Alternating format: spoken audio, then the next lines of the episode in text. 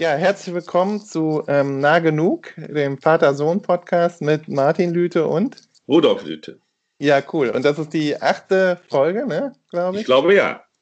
Genau, und wir haben äh, uns wieder über äh, ein Thema verständigt und äh, müssen zu meiner Schande ähm, äh, eingestehen, dass wir ähm, das Ganze hier schon mal versucht hatten ähm, und auch das Gespräch im Prinzip zum Thema, was wir gleich, äh, zum Thema Macht, das ist unser Thema heute, ähm, schon mal geführt haben.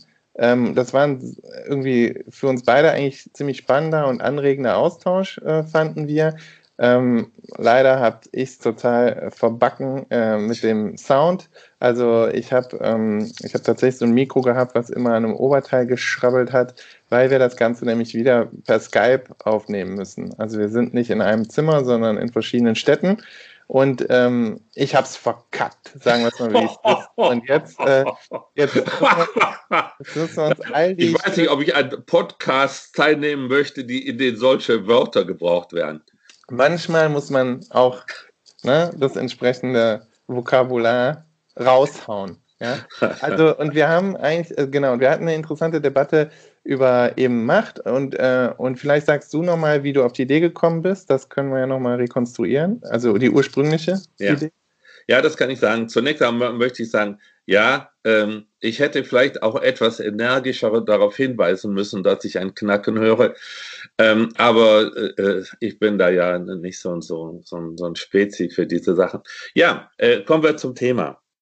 Ähm, also, wir haben ja jetzt schon sieben Podcasts aufgenommen und ähm, bei verschiedenen, insbesondere bei dem ersten, erinnere ich mich aber auch bei anderen, hatte ich den Eindruck, dass selbst dann, wenn wir uns im Wesentlichen einig sind oder unsere Differenzen nur so marginal scheinen, doch in einigen deiner Antworten und Einwände deutlich würde, dass äh, geworden ist, dass du ein anderes Verhältnis zur Macht hast als ich, mhm. dass dir Macht viel problematischer erscheint als mir.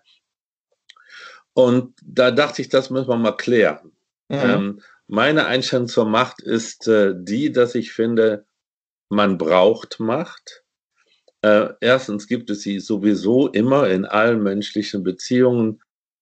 Beziehungen sind meiner Meinung nach auch Machtbeziehungen.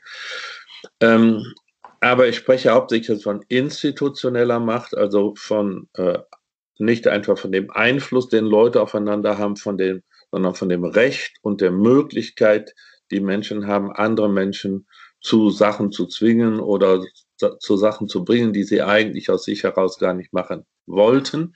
Und ich meine, solche institutionelle Macht sei notwendig, um in Gemeinschaften wie zum Beispiel Staaten, äh, aber nicht nur in Staaten, Ruhe und Ordnung zu äh, garantieren. Und diese wiederum sind wichtig, damit überhaupt Kultur sich entwickeln kann. Insofern habe ich prinzipiell eigentlich ein positives Verhältnis zur Macht und dir unterstelle ich, dass du das nicht so entspannt siehst. Genau, also ja, tatsächlich haben wir ähm, genau äh, da, glaube ich, so eine äh, tatsächlich so eine Falllinie ne? zwischen äh, ein, eine, eine, eine Reibungslinie zwischen unserer, je, unserem jeweiligen Blick auf Macht, was aber meines Erachtens auch daran liegt, dass wir eben von leicht unterschiedlichen ähm, Perspektiven, auch sozusagen disziplinären Perspektiven eben auf Macht gucken. Ähm, ich glaube tatsächlich ähm, auch, dass Macht ähm, sozusagen allgegenwärtig ist und, ähm, und mich interessiert äh, Macht aber vor allen Dingen in ihrer sozusagen historischen Bedingtheit.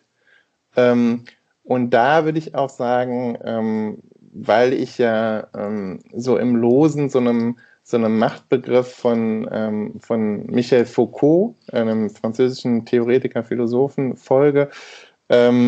Ähm, vor allen Dingen auch Macht ähm, im Verhältnis zu Wissensproduktion zu denken. Und das ist sozusagen ähm, für mich, also dieser, dieser Macht-Wissen-Nexus, der Zusammenfluss von Macht und, und Wissen, das ist was, was mich einerseits besonders interessiert und andererseits interessiert mich besonders ähm, sozusagen die Repräsentation von, von Macht oder wie sich Macht ähm, äh, oder wie Repräsentationen Macht artikulieren, ohne dass sie das sozusagen auf sehr offensichtliche Weise tun. Und damit meine ich, ähm, da bin ich dann ganz Kulturwissenschaftler. Ne? Da interessiert mich. Versteckte Macht. ja, also äh, das klingt immer so ein bisschen paranoid, aber ich glaube, dass es schon so ein bisschen eine, ähm, eine so die Reibungslinie ist, dass, dass du als Philosoph versuchst, glaube ich, ähm, äh, Macht zu definieren und, und dann gibt es eine lange, glaube ich, philosophische, philosophische äh, Tradition und staatstheoretische Tradition, die mit sozusagen Staatsmacht und so Gewaltenteilung und sowas. ja, genau. Und das, da habe ich auch gar nichts irgendwie gegen. Da habe ich auch keine besonderen, glaube ich, besonders guten Meinungen oder ausformulierten Ideen.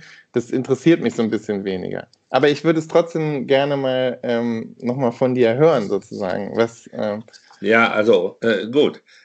Das gibt mir Gelegenheit, an einen zweiten Konfliktpunkt anzuknüpfen. Äh, äh, da greife ich wieder um zu den Vokabeln, die ich eben äh, verwendet habe. Ich habe den Eindruck, dass wir auch bezüglich des Wertes des Projekts Aufklärung nicht ganz auf der gleichen Linie liegen. Und das verbinde ich jetzt, indem ich Folgendes sage. Es gibt ja eine politische Aufklärung, die geht davon aus, dass Macht äh, unvermeidlich ist, dass sie aber kontrolliert werden muss. Und deshalb ist es nötig, dass man äh, keine absolute Macht zulässt, sondern dass Macht äh, in mehrfacher Weise gebrochen wird, etwa dadurch, dass äh, Leute in Machtpositionen gewählt und aus diesen herausgewählt werden können und dass, solange sie die Macht haben, sie sich wechselseitig kontrollieren. Mhm. Dieses Verständnis von Macht halte ich für sehr, äh, also halte ich für ein großes äh, ein großer Erfolg der, der europäischen Aufklärung. Ähm, und ich glaube auch, dass äh, die Orientierung des Menschen an Wissenschaft und an Vernunft und das Streben nach individueller Freiheit, äh, die äh, Zentralstellung von Recht äh, und ähnliches äh, große Errungenschaften der Aufklärung sind. Mhm. Aber als ich darüber nachdachte, warum du vielleicht trotzdem Aufklärung problematisch finden könntest, fiel mir ein, äh, etwas, das ich dir verdanke, nämlich ähm, die Einsicht, dass ich ähm, zu selbstverständlich vieles eurozentristisch sehe. Mhm. Und das könnte, vermute ich mal, eine Perspektive sein, unter der der, der, der Aufklärung etwas äh, ähm, suspekt geworden ist. Genau, ja. Und was mich halt interessiert, und ich glaube, also das, was du gerade gesagt hast, ist auch wieder so interessant. Also ich, unter, ich, ich würde auch sagen, also dass wenn man Macht gibt es und man muss mit Macht umgehen und dann ist so ähm, eine Form der Gewaltenteilung ähm, definitiv eine ähm, ne, ne, gute Möglichkeit, Macht auf der politischen Ebene ähm, zu äh, kontrollieren oder so ein bisschen ähm, beherrschbar zu machen.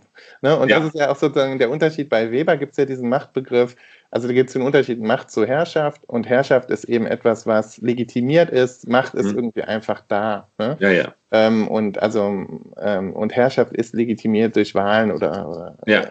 Prozesse. Ja. Ne? Also wäre ähm, das sozusagen die Überführung der Macht in Herrschaft wäre ein Aufklärungsprojekt. Genau, und das ist das, was Michael Foucault würde das, ähm, nennt das, glaube ich, so im weitesten Sinne die Moderne. Also der hat so einen sehr weiten moderne Begriff, ne? Der, ähm, und ist aber diesem modernen Projekt ähm, sehr kritisch gegenüber. Und zwar vor allen Dingen, weil, und das ist das, was mich daran, wie gesagt, interessiert, ähm, weil, diese, weil diese Macht ähm, zu einem, also sozusagen auf der staatsoperativen Ebene äh, ein Problem darstellt, aber in, in ganz, ganz viele andere ähm, Bereiche äh, und Institutionen eben einfließt und Einfluss nimmt und, äh, und dort aber ähm, auf eine Art und Weise sozusagen sich, ähm, sage ich mal, äh, ähm, verklausuliert oder versteckt, ne, dass sie nicht unmittelbar bemerkbar ist. Und ein besonderes äh, Beispiel dafür ist eben die Wissenschaft selber. Also man kann ja auch sagen, an die Aufklärung schließt sich eben der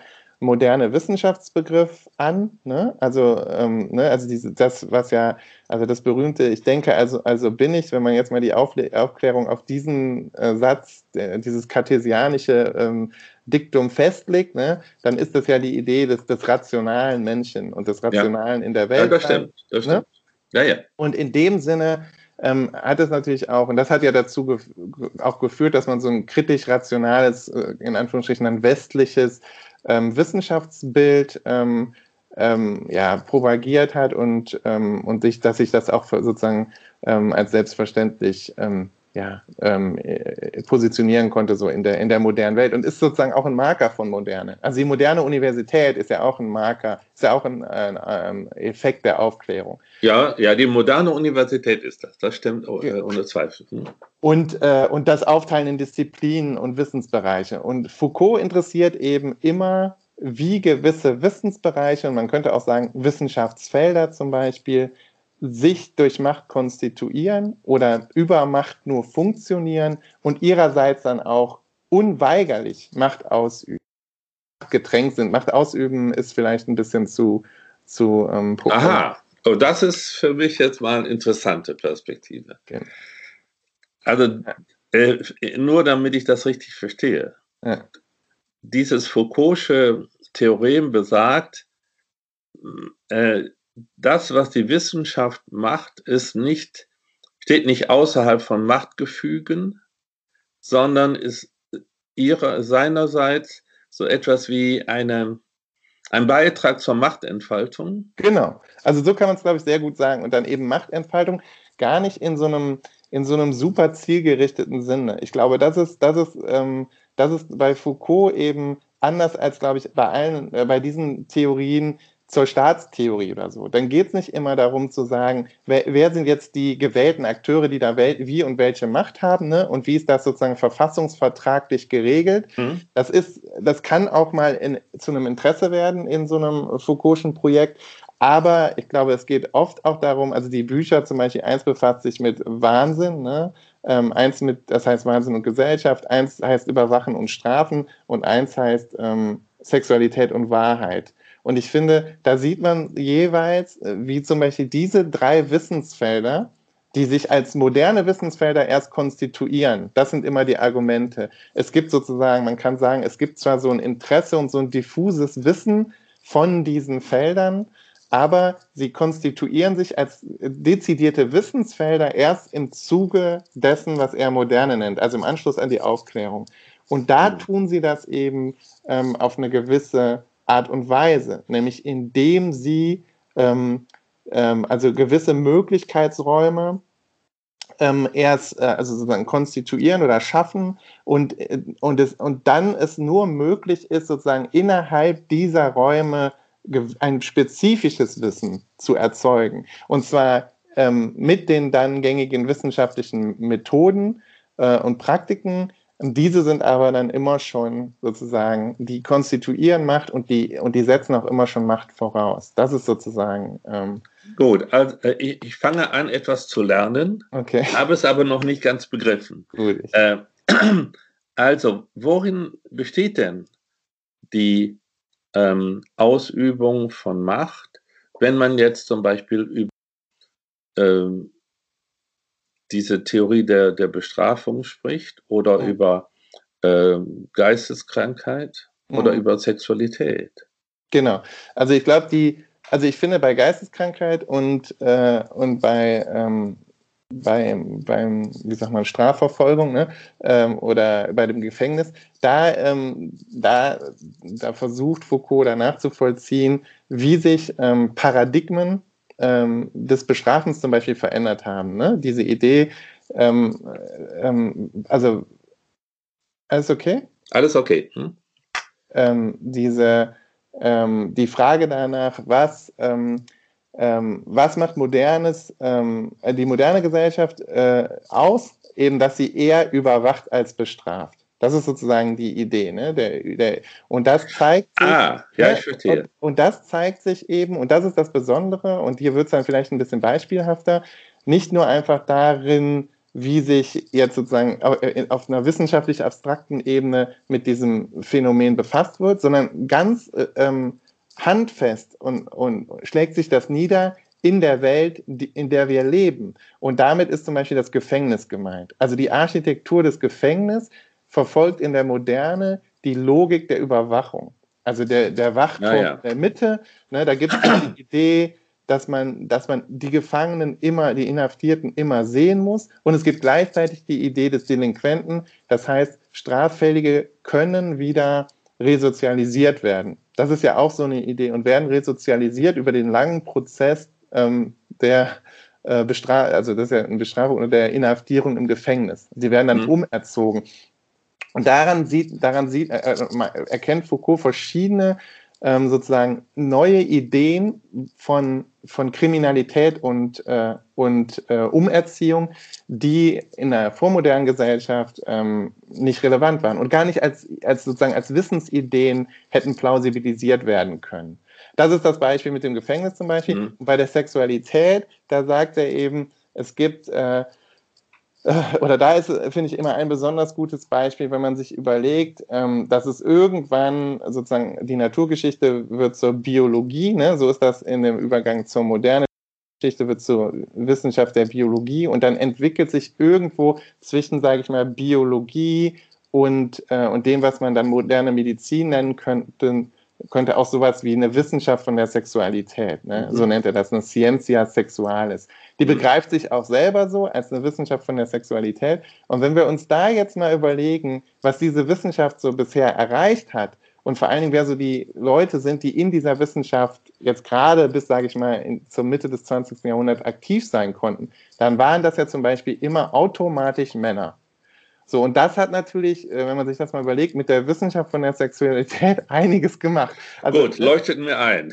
Ja, ne? Leuchtet mir ein. Finde ich auch einen sehr klugen Gedanken, muss ich Und sagen. das Beispiel dafür ist dann zum Beispiel, ähm, da gibt es jetzt verschiedene andere, aber ich finde das besonders sozusagen plakativ, ist dann halt immer die Frage danach, was äh, diese Ciencia Sexualis uns bis heute von weiblicher Sexualität, weiblichen Sexualorganen, weiblichen Orgasmen und so hat wissenschaftlich handfest äh, vermittelt, ja, und auch nach außen kommuniziert. Und was wissen wir im Gegensatz dazu alles über ne, männliche Geschlechtsorgane und männliche Sexualität? Und da sieht man ganz genau, dass diese ja. Wissensbereiche zwar tollerweise, sage ich jetzt ironisch, ne, ein Effekt der Aufklärung sind, aber die Aufklärung selber ist sozusagen sehr interessengeleitet. Und eurozentristisch ja. ist das eine und sozusagen ähm, sehr patriarchalisch ne, ist halt das andere, ne, dass man.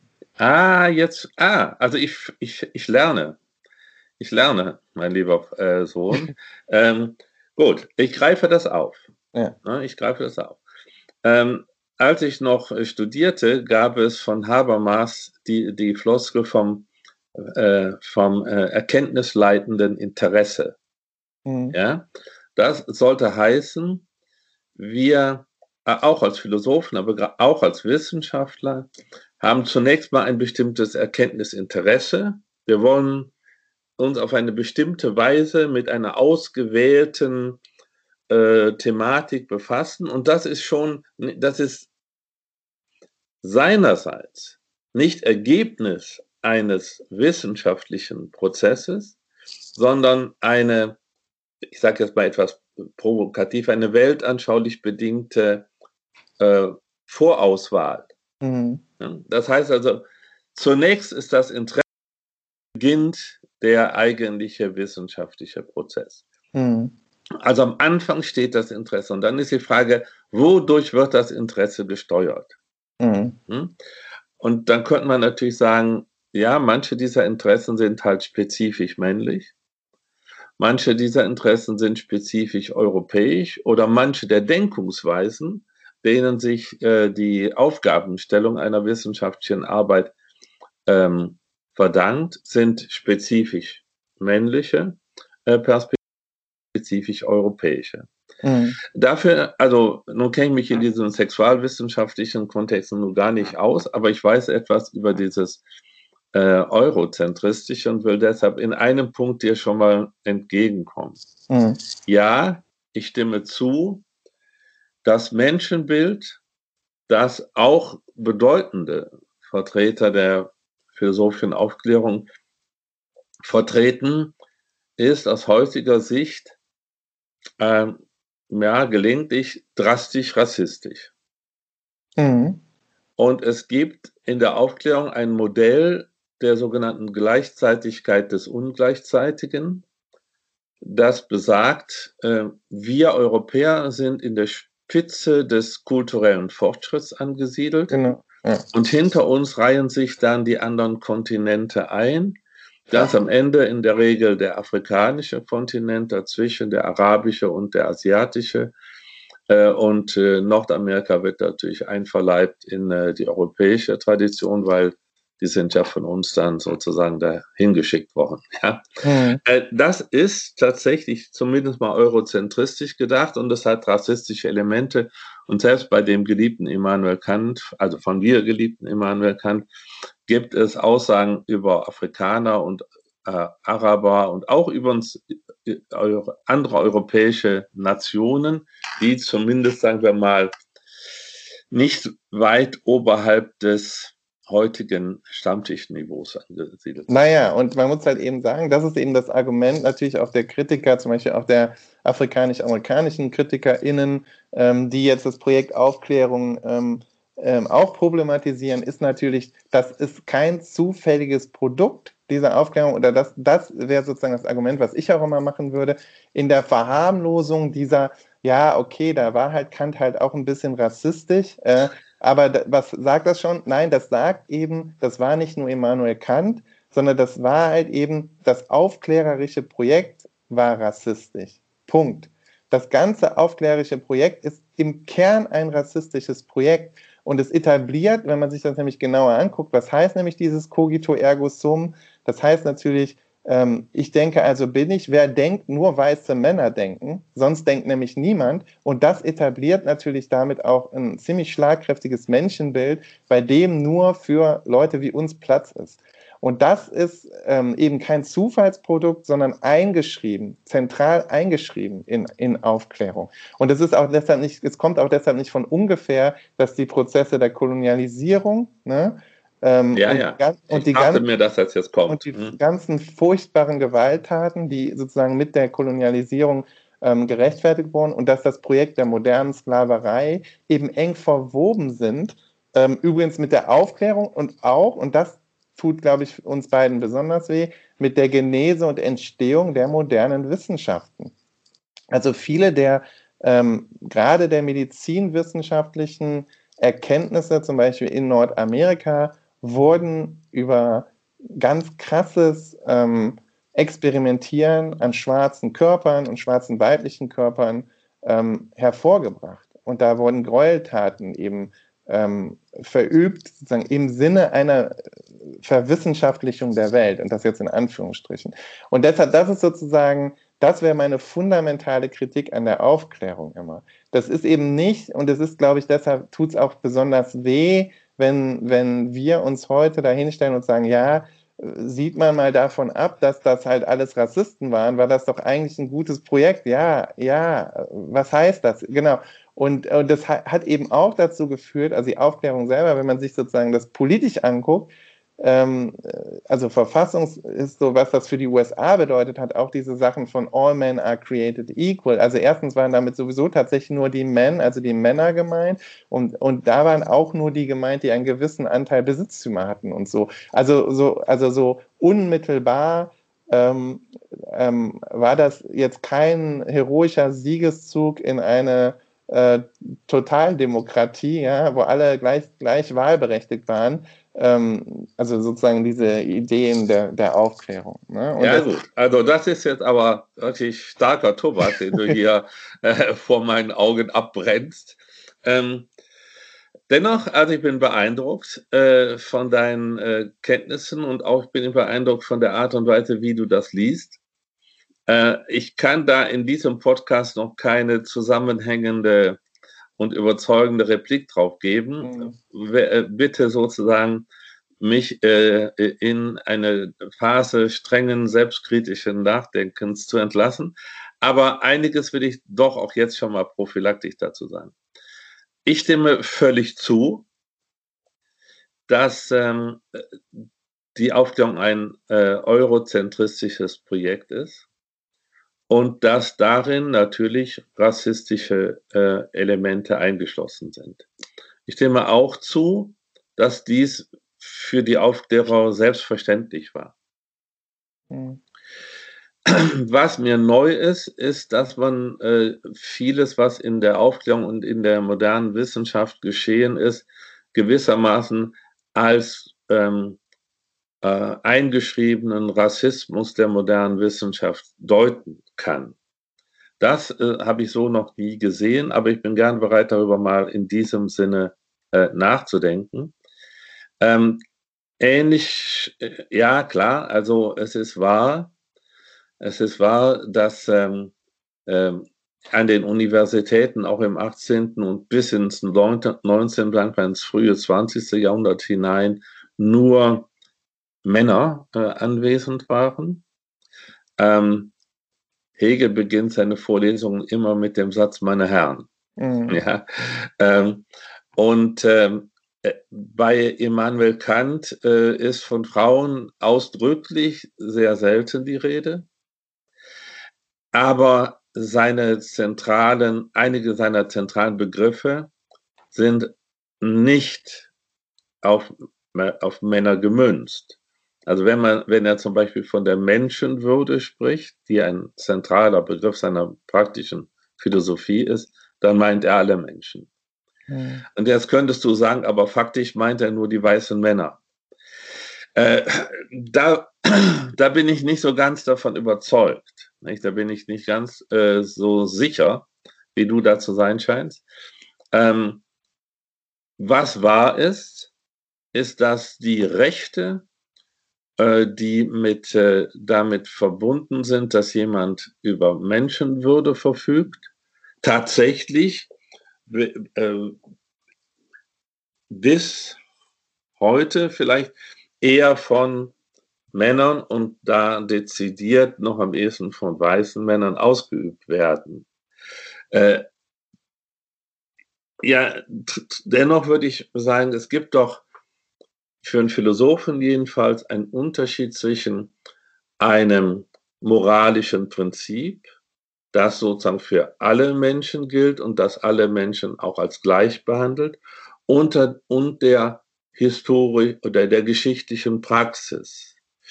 Das, was ich schwer äh, runterschlucken kann, ist, dass du unterstellst gewissermaßen, das sind nicht zwei Sachen, die nebeneinander herlaufen. Auf der einen Seite haben wir die theoretischen Einsichten der aufgeklärten Philosophen und auf der anderen Seite die leider davon abweichende wirtschaftliche Praxis, sondern du drehst das jetzt etwas zusammen und sagst,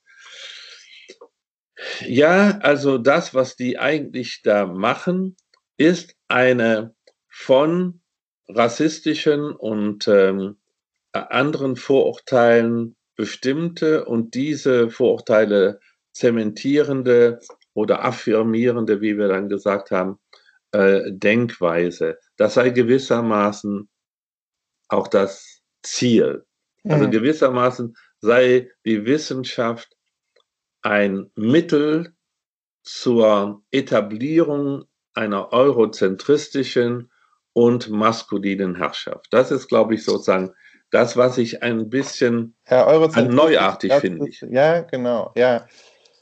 Genau, ja. Und ja. gewöhnungsbedürftig. Ja, aber ich glaube, dass dieses, also das kommt ja immer drauf an, also die, ähm, die Idee ist ja da so ein bisschen, dass in der, also dass im Zuge von, wir waren ja bei Macht, also wenn wir über moderne Macht nachdenken, ja. ne, dass im Zuge dieser, ähm, dieses Übergangs ähm, der durch die Aufklärung auch mit äh, hervorgebracht wird in die Moderne, dass, ähm, dass dort sozusagen äh, Macht tatsächlich ähm, auch erst, erst so richtig ähm, als, als ein modernes Wissensphänomen äh, entsteht. Und das, das heißt eben auch, dass, also bei Foucault heißt das dann Biomacht, dass sozusagen die Verwaltung des Lebens. Es gibt dann im Zuge dieser, dieser, dieser modernen Verwissenschaftlichung von Macht sozusagen, gibt es, äh, tauchen zwei verschiedene Körper auf, nämlich der individuelle Körper, ne? also die, dann wird ja. auch die Gesundheit des, die Gesundheit und man könnte sowas sagen, auch die statistische Erfassung ne?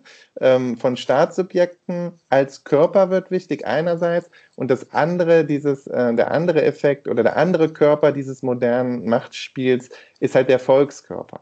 Und beide werden im Prinzip ähm, ähm, äh, also in so einer, in so einer, in so einem, der nennt das eben Biomacht oder im Feld der Biomacht kommen diese beiden Körper zusammen und werden sozusagen emergieren als ganz wichtige Wissensobjekte für ähm, die Macht oder den Staat. Und das heißt eben auch, ein, ein Effekt von Aufklärung eben über diese Betonung des Rationalen ist eben auch ähm, die Messbarkeit der Welt.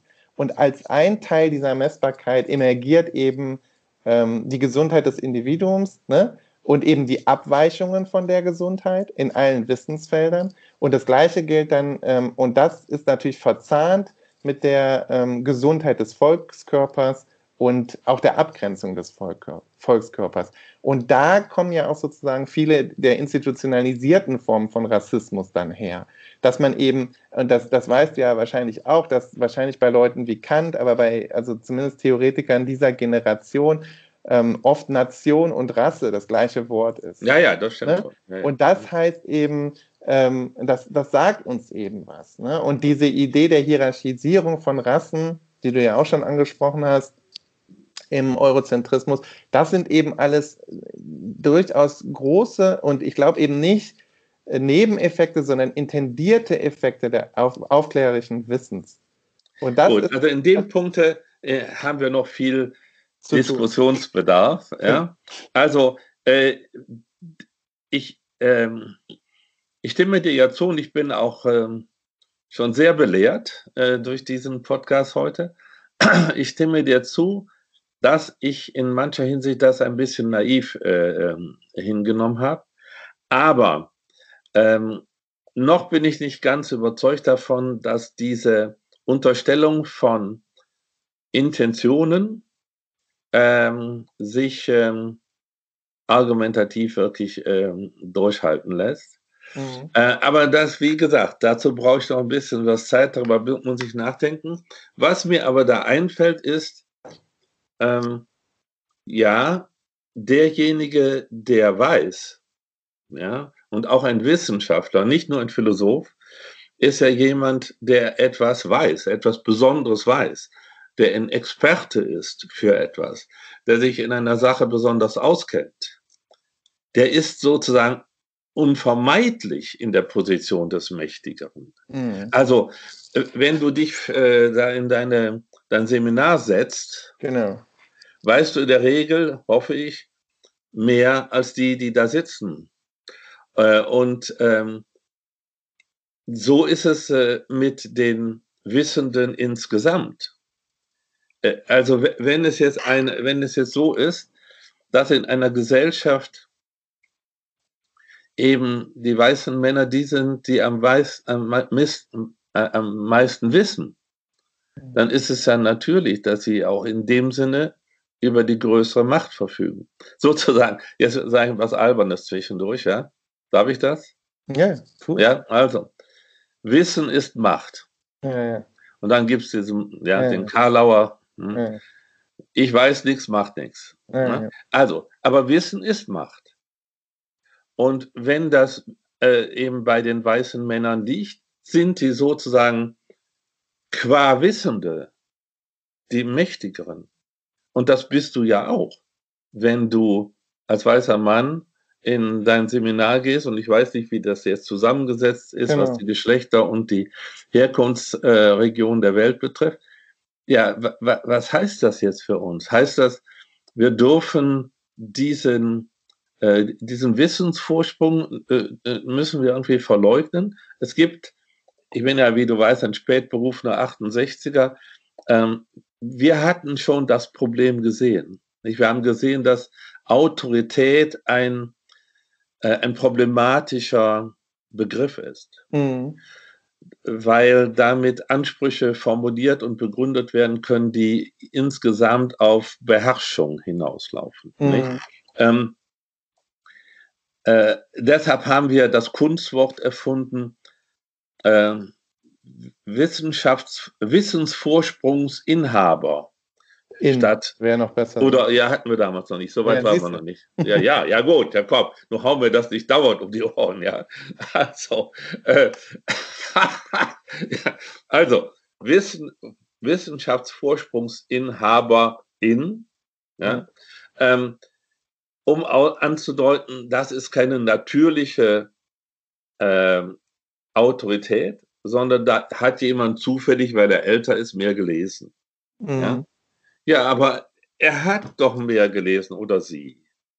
Ja, aber ich weiß jetzt nicht genau, was das heißt. Also das ist ja auch nicht so mein, also genau, also das eine ist natürlich, dass man, dass es schon durchaus hilft, wenn man sich bewusst macht, ja, dass äh, dass, ähm, wenn, du hast jetzt zwei Sachen angesprochen. Also das eine ist, das eine ist das Abstrakte, du sagst ja, die haben ja mehr gelesen, deshalb hat, haben die mehr Macht. Ja, da würde ich jetzt mal fragen, ja gut, aber das ist jetzt nicht genau das, was mich interessiert. Du bist jetzt auf die Individuum-Ebene gegangen. Ich habe ja sozusagen von über die historische Genese der Wissenssysteme versucht, äh, ein mhm. Argument zu machen. Ne? Das ist jetzt ein bisschen was anderes, das ist eine.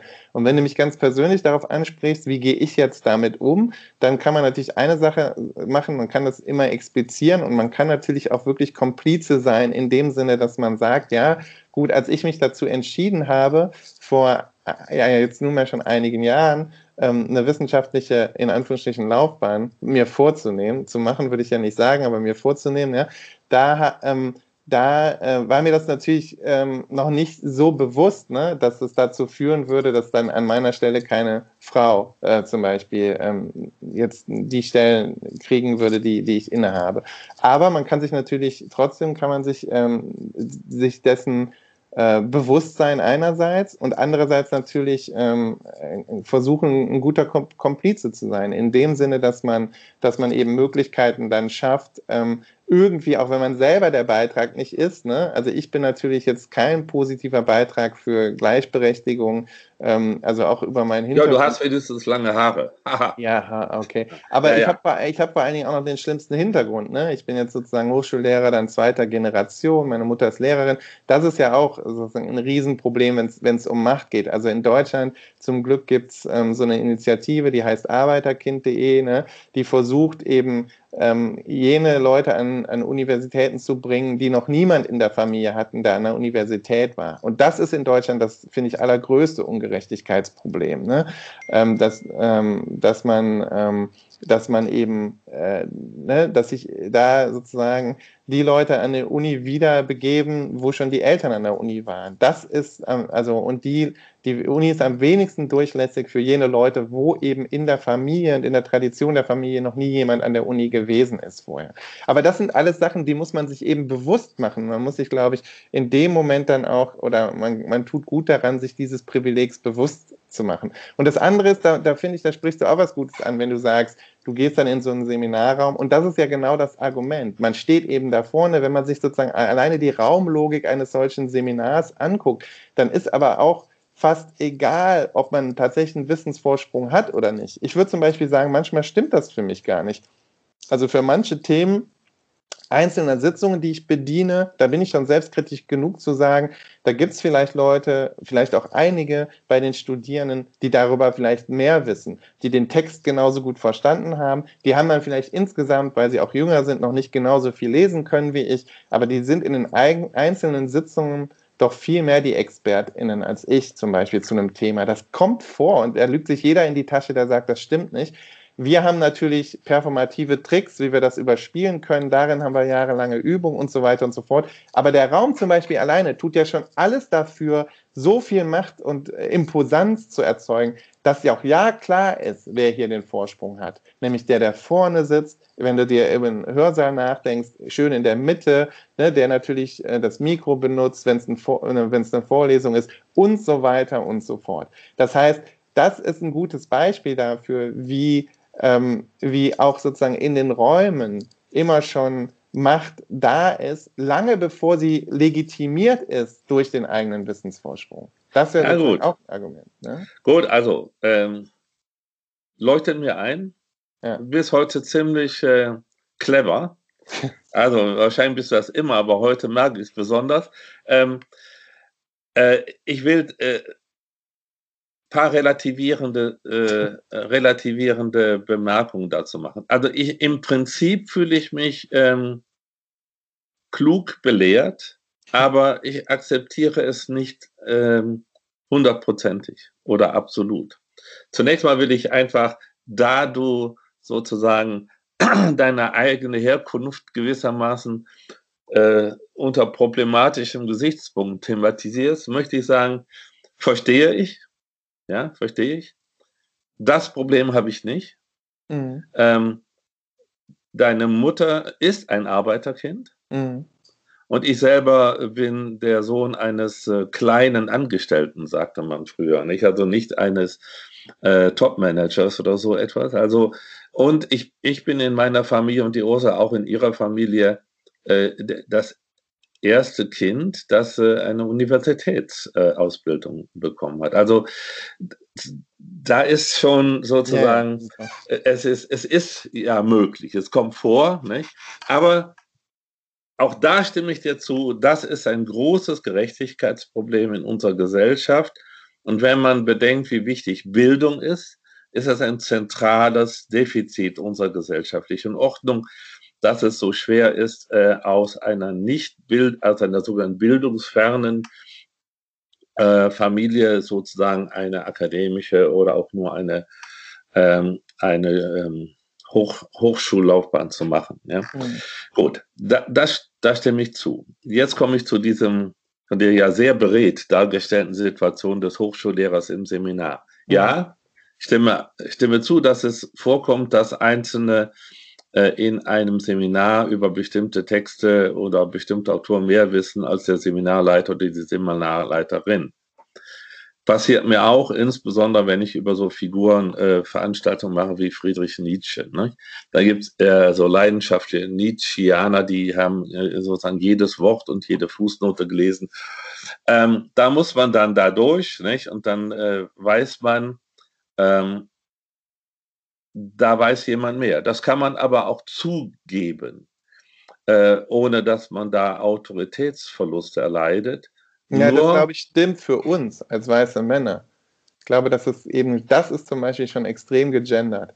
Ob eine junge Frau, die ihr zweites Seminar gibt, sich einfach hinstellen kann und sagen, ja, und, und sozusagen, ach, da weiß jetzt jemand mehr, das kann ich jetzt auch locker zugeben, das, das glaube ich nicht. Das also, das kann sein. Also ich bin ja in der Situation schon lange nicht mehr. Ja. Ähm, also kann sein, dass ich da äh, gewiss habe, ja, vielleicht war ich da weniger bereit, solche Lücken zuzugeben, als ich noch jung war in dem Metier. Also, ja, kann sein, kann sein. Ähm, was aber folgt daraus? Äh, folgt daraus, wenn man, egal in welcher Machtposition man ist, äh, sei dies eine, die Macht eines Lehrers oder Hochschullehrers oder die Macht eines Richters oder äh, sonst wie ähm, äh, herausgestellte Person, dass man das immer in dem Gefühl machen müsste, ja, ganz verdienen tue ich das hier nicht. Äh, das ist, äh, ich müsste eigentlich ein schlechtes Gewissen haben, dass ich dieses Amt hier ausübe, denn die Tatsache, dass ich das tun kann, verdankt sich den sozialen Ungerechtigkeiten in unserer Gesellschaft. Nee, aber man, ich glaube, man täte gut daran, eben auch anzuerkennen, dass es Strukturen gibt, die es von Anfang an ermöglicht haben, dass eben in Deutschland viele weiße Männer Richter sind. also das, oh, damit äh, fängt an. Aber das ist ja auch egal. Also, es, also und ich finde, das ist wie gesagt, ähm, da reden wir jetzt leicht aneinander vorbei. Also. Weil, du jetzt, weil du jetzt, du willst jetzt ähm, sozusagen auf die individuelle Handlungsebene und das ist einfach überhaupt nicht meine kulturwissenschaftliche also. Expertise.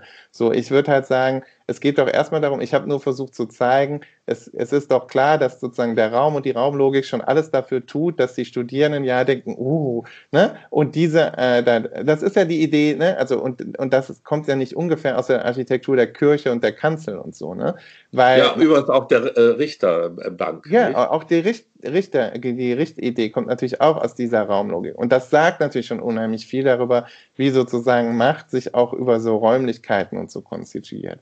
Das ist das eine. Und ich meine, wir haben jetzt super lange, glaube ich, über, über Wissen und so geredet. Und das ist wahrscheinlich für manche Leute jetzt nicht so wie wir als LehrerInnen arbeiten, ne? äh, auch vielleicht so ein bisschen ähm, nur, nur ein Problem von macht. Das andere, was mich dann immer daran interessiert, ist, ist so ein bisschen die Frage von, wie wird Macht ähm, auch äh, sozusagen in kulturellen Texten verbreitet, in Filmen oder so. Das ist, finde ich, auch was, ähm, was unheimlich spannend ist und, äh, und was, was, was ich finde auch immer unsere Aufmerksamkeit verdient. Nämlich, dass ähm, dass, ähm, dass sich auch dort in, in scheinbar unschuldigen Texten, die jetzt erstmal nichts über ne, Macht und Gericht und Richtbarkeit oder irgendwie sowas sagen, oft schon Machtclues verstecken und bereithalten und immer wieder durch ständige Wiederholung halt sozusagen eine gewisse Natürlichkeit erlangen. Und da ist ein gutes Beispiel, finde ich, jetzt wenn man sich ähm, sozusagen die gesellschaftliche Legitimation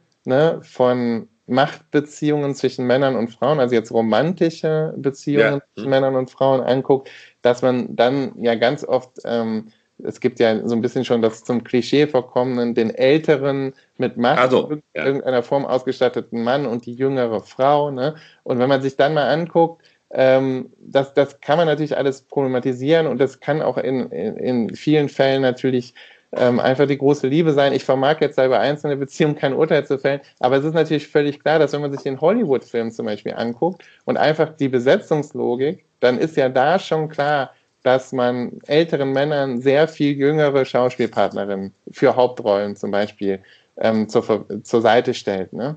Und dass dann ähm, es oft Beziehungen gibt, wo dann Herren, die wirklich schon mittleren bis äh, gehobenen Alters sind, aber immer noch äh, ganz normal sozusagen eine viel jüngere Frau oder Freundin haben und das im Zentrum von so Filmerzählungen steht oder noch nicht mal im Zentrum der Erzählung steht, sondern einfach nur so da ist. Und das ist natürlich, finde ich, eine schöne Art, wie dann sowas auch eine gesellschaftliche Natürlichkeit erlangt. Und ich würde das auch immer unter dem Aspekt von Macht ein Stück weit verstehen. Ja, ja, das stimmt ohne Zweifel. Ja. Dass nämlich andersrum es super schwierig ist, als ähm, Schauspielerin in Hollywood in Anführungsstrichen würdevoll also on-screen zu altern. Also immer ja, ja. gute ja, und viele Rollen und auch übrigens gleich gut bezahlte Rollen zu kriegen wie die männlichen äh, Schauspielkolleginnen eines gewissen Alters. Ne? Dass das ja ein richtig, es wird ja mittlerweile auch formuliert, dieses Problem. Ähm, und dass man ab Mitte 30 spätestens im Prinzip da rausgeschrieben wird, ne? weil, äh, weil man zu alt ist. Und dann denkt man an die Herren Al Pacino, De Niro, Brad Pitt, DiCaprio und so, die alle schön da eine Rolle nach der anderen auf den, auf den Leib geschnitten kriegen. Ne? Und schon das ist, ich glaube, da sieht man, da sieht man zum einen, wie sich Macht perpetuiert und zum anderen, wie wir das einfach so gewöhnlich finden. Ja, also auch das gibt mir viel zu denken Anlass, um eine, ähm, eine Formel des hier im Hintergrund sehr kritisierten Immanuel Kant äh, zu verwenden. Ähm, ja, es gibt mir viel zu denken Anlass und, und auch da würde ich jetzt wieder gerne relativierende äh, Nebenbemerkungen machen. Also im Prinzip akzeptiere ich das. Ähm, aber äh, ich mache darauf aufmerksam, dass zumindest ich auch einige amerikanische und französische Schauspielerinnen kenne, die in Würde gealtert sind und auch heute noch sehr äh, herausgehobene äh, Rollen in äh, ähm, äh, wichtigen Filmen spielen. Also mir fällt Catherine Deneuve ein und ähm, Meryl Streep und äh, wenn ich noch nachdenken würde. Noch zwei äh, andere. Ja, gut, du hast auch nur drei genannt. Ja, also. Ähm, ja, ja, aber äh, gut, du sprichst was Wichtiges und Richtiges an. Aber ich glaube, das ist auch, also das ist ja auch nur ein Beispiel dafür, ähm, also klar, da kann man dann immer sagen, aber es gibt ja auch die Ausnahmen und so. Aber das als Problem ist ja längst erkannt. Also es ist ja auch so, die, die jungen Schauspieler, äh, die weiblichen Schauspielerinnen, die setzen sich ja nicht umsonst für sowas ein und unter diesem Hashtag MeToo und so war das ja auch Thema.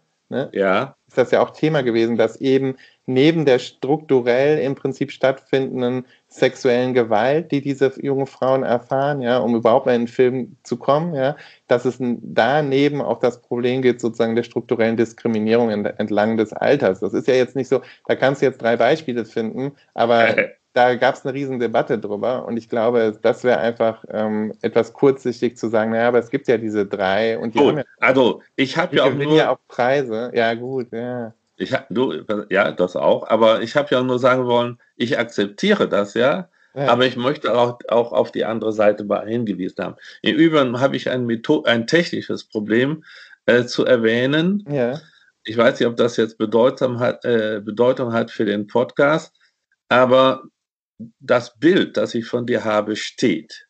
Achso, nee, aber solange der Ton läuft. Der Ton läuft super und ich habe jetzt leider von dir den Eindruck, dass du mich die ganze Zeit sehr starr anguckst und das gibt deinen Worten noch eine etwas äh, tiefere Form von Ernsthaftigkeit.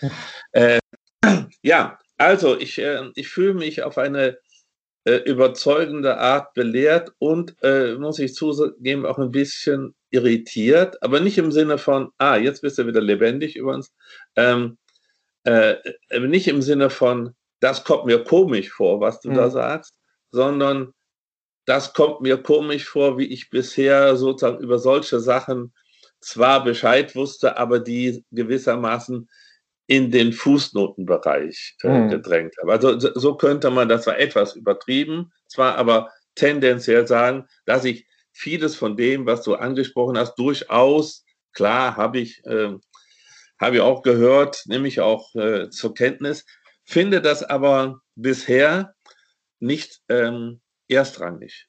Mhm. Äh, also das, glaube ich, könnte man äh, auf jeden Fall sagen, diese Dinge, die uns beiden irgendwie schon bekannt sind, sind dir erstens viel vertrauter und du hast dich damit auch viel mehr auseinandergesetzt als ich.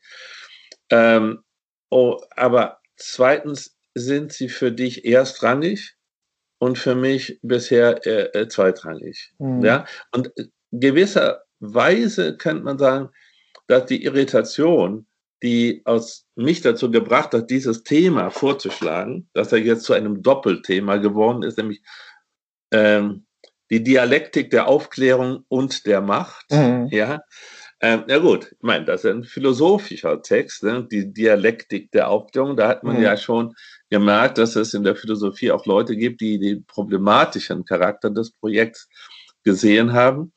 Äh, vor 50, 60, 70 Jahren, glaube ich sogar. Mhm. Ähm, also, ja, äh, das, was am Anfang dieses Podcasts gestanden hat, nämlich meine Irritation, ähm, die hat sich jetzt sozusagen Sub, äh, hat Substanz bekommen. Mhm. Du denkst wirklich sehr viel anders über Aufklärung und Macht, als ich bisher gedacht habe. Mhm. Aber möglicherweise ist dieser Podcast heute, insofern kann man das Datum sich für, kann ich mir das vielleicht mal merken, der 17. Ähm, Oktober 2020 ein Datum, an dem bei mir ein neuer Denkprozess angestoßen worden ist, äh, den, den ich dir verdanke. Hm. Das finde ich ja, ja toll. Ne? Also dieser Vater-Sohn-Podcast ist ja jedenfalls von mir nie so gedacht gewesen, dass ich dich belehre, hm. sondern dass wir uns gegenseitig klar machen, wo wir ähnlich und wo wir unterschiedlich denken und vielleicht war dann auch ein, ein, ein Nebengedanke, äh, damit repräsentieren wir auch Bruchlinien zwischen unseren Generationen. Mhm. Äh, jetzt kommt noch etwas weiteres hinzu. Ich, es gibt eine doch eine deutlichere Differenz zwischen kulturwissenschaftlich-historischer, kulturhistorischer äh, Arbeit und philosophischer Arbeit. Mhm. Da habe ich die Nähe größer gesehen. Ist aber insofern toll, weil man dann mehr voneinander lernt. Also ich lerne jetzt gerade in diesem Podcast eine ungeheure Menge. Ich werde ein unruhiges Wochenende haben, aber. naja, aber gut, ich sag, aber das, aber wir haben, äh, ich finde, man, man lernt ja immer auch voneinander und das ist ja das Gute. Und ich meine, ich habe ja ein Leben lang und höre ja auch nicht auf, von dir zu lernen. Und, also sehr nett, Dankeschön. Ja, und äh, über Hegemonie haben wir jetzt nicht gesprochen. Das ist auch wichtig im Kontext von Macht, aber das machen wir jetzt nicht mehr. Äh, äh, ich weiß nicht, wie, wie viel. Ist jetzt schon. Äh, also die, also es ist auch so anspruchsvoll und auf so, so einem abstrakten Niveau, ja. dass man nicht auch noch über eine Stunde reden sollte. Das nee, stimmt. genau. Nur so ein Begriff, der dann, glaube ich, auch immer halbwegs wichtig wäre. Aber wir haben jetzt äh, schon super viel, äh, finde ich, besprochen und ja. tut mir leid, ich habe auch viel doziert heute. Nein, ich, äh, ich habe sehr viel gelernt. Dennoch möchte ich, ich habe ja gern das zweitletzte Wort. Du hast das letzte ich, Wort sogar. Ja, na, ja, da musst du wahrscheinlich noch was dazu sagen. Äh, eben hast du zwischendurch mal gesagt, ist alles in Ordnung oder alles okay? Ja. Na? Da hatte ich an meinem Kopfhörer rumgefummelt, ja, ja weil der nicht richtig saß. Und jetzt mache ich daraus einen, einen, einen blöden, äh, blöden Scherz, nämlich bei, wie heißt das bei Foucault, bei Beobachten oder wie heißt das? Überwachen. Äh, überwachen, ja? ja? Bei Überwachen kann man ja auch verschiedene Intentionen unterstellen. Ja? Du hast mich sozusagen ja beobachtet und aber in Sorge, ja, sozusagen in Sorge, dass ich vielleicht äh, nicht zurechtkäme. Ja. Das finde ich eigentlich eine freundliche Art von Überwachung. Ja. Äh, also könnte ich doch auch hier relativierend sagen, nicht jede Überwachung muss ähm, als Form von äh, negativ besetzter Macht in, äh, interpretiert werden. Aber ich weiß, dass das, äh, dass das nicht wirkt. Ich weiß, ich weiß, dass es nicht funktioniert. Gut, aber versuchen wollte ich es mal. Okay, ja, was? Das lassen wir einfach mal so stehen. Das lassen wir mal so stehen. Das können ja auch alle Zuhörerinnen und Zuhörer streichen und sagen, der Alte wollte einfach nochmal äh, noch mal das letzte Wort haben. Also ich danke dir. Das war für mich was sehr schön. Ja. Äh, es war auch anstrengend, weil ich mich wirklich sehr konzentrieren musste, aber es war toll. Also ich, äh, ich danke dir, wünsche dir ein schönes Wochenende. Gleichfalls. Und ich freue mich, dich dann auch äh, wahrscheinlich bald in ein ja. paar Tagen hier leibhaft zu sehen in ja. dem schönen Aachen. Ja. Äh, und dann fahren wir ja hoffentlich zusammen dann äh, mal nach äh, Berlin für einige Tage, bleiben wir dann bei euch. Cool, ja? wir freuen uns. Und schön, ja, ja, sehen, wir auch. Ja, wir, grüß deine Familie, ne? Ja, du